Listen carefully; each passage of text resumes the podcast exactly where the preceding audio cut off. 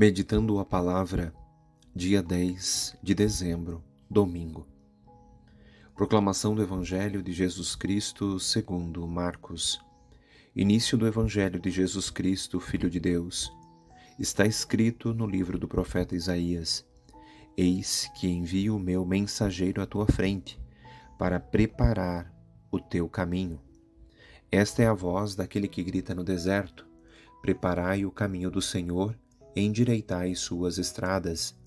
Foi assim que João Batista apareceu no deserto, pregando um batismo de conversão para o perdão dos pecados.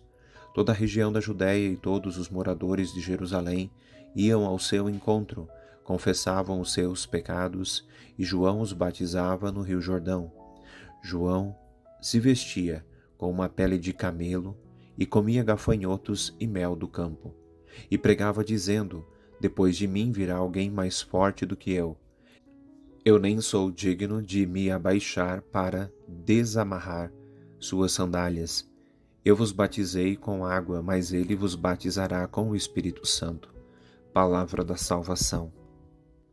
Preparai o caminho são as palavras do Evangelho, porém, em vez de criar o desespero, precisamos reacender a esperança. Essa reflexão não é para nos alienar, e dispersar de trabalhar, porque virá o mundo novo. Existem razões para cultivarmos a esperança. A primeira e fundamental é assumir as nossas responsabilidades, entendendo que viver é um presente de Deus e para ser vivido na gratuidade. Deus tudo nos deu, pela sua bondade, gratuitamente no amor.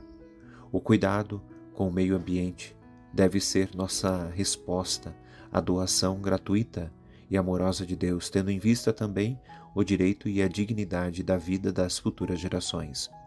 Ainda mais, lembrando-nos de que, diferente de outras criaturas, o ser humano recebeu uma dignidade especial à imagem e semelhança de Deus. Junto com a dignidade, o homem recebeu responsabilidades e tarefas de cuidado da natureza. Cuidado significa pela Bíblia.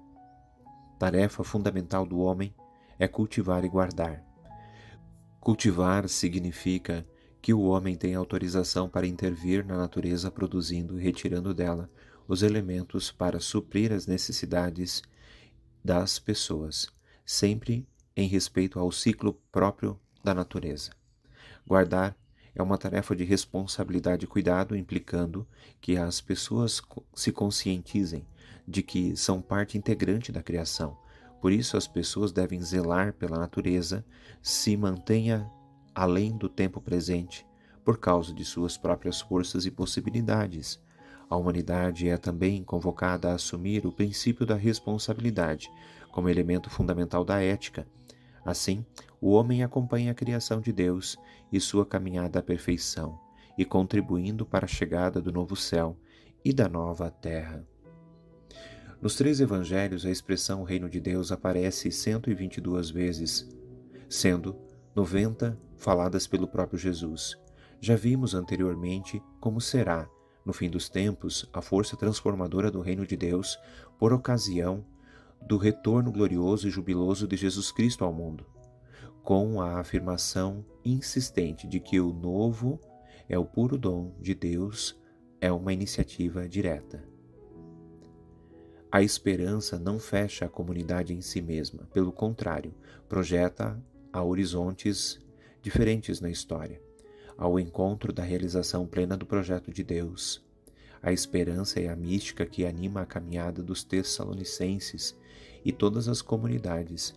É o Espírito Santo que dá a força e confere a eficácia ao Evangelho em resumo, o reino de Deus proclamado hoje no Evangelho será a resposta de Deus à esperança dos pobres, dos pecadores, dos perseguidos. Jesus, homem e Deus, deu início à construção desse reino e fundou a Igreja com a missão de continuar essa obra, preparando o fim dos tempos e sua segunda vinda. Irmãos e irmãs, acolhamos a bênção de Deus, em nome do Pai, do Filho e do Espírito Santo. Amém. Nada te perturbe, nada te amedronte, tudo passa. Só Deus não muda. A paciência tudo alcança, quem tem Deus nada falta, só Deus basta.